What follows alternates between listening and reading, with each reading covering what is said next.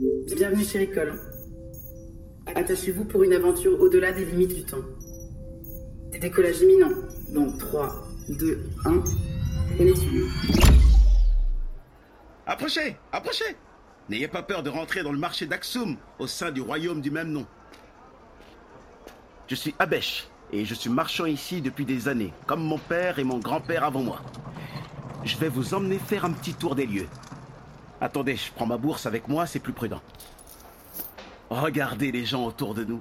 Il y a tant d'origines et de cultures qui se mélangent au sein du royaume, et encore plus les jours de marché. Si l'on tend l'oreille, on entend même plein de langues différentes avec des Égyptiens ou encore des Indiens qui viennent vendre leurs produits. Nous sommes très fiers ici d'être un des royaumes les plus puissants, avec l'Empire romain d'Orient, la Perse et même la Chine.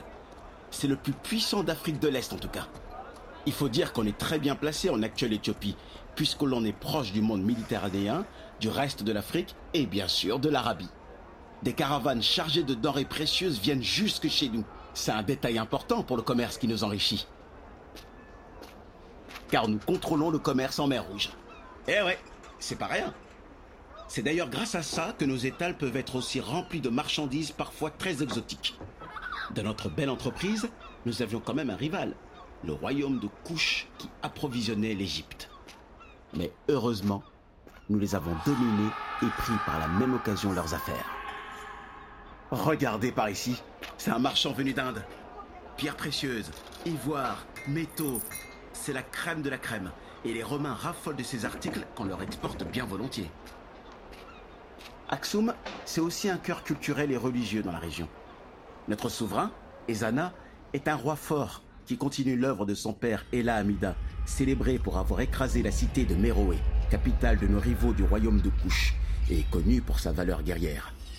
Dans les années 340, Ezana s'est converti au christianisme.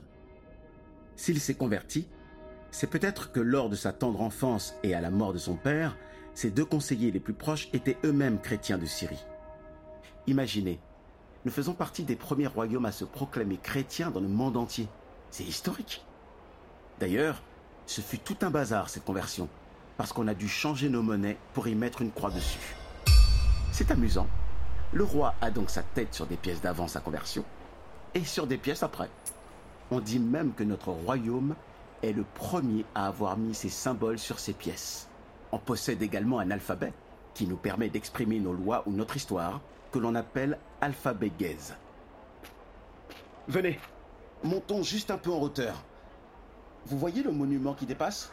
C'est un obélisque de 23 mètres de long qui domine la ville. Il y a un plus grand encore, mais il n'est pas dressé.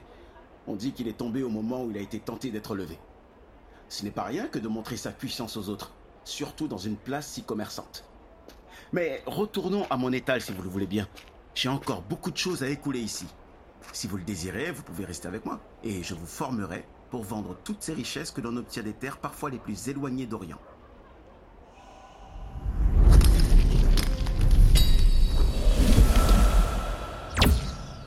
Vous êtes de retour parmi nous. Merci beaucoup d'avoir choisi Ricole. À très bientôt.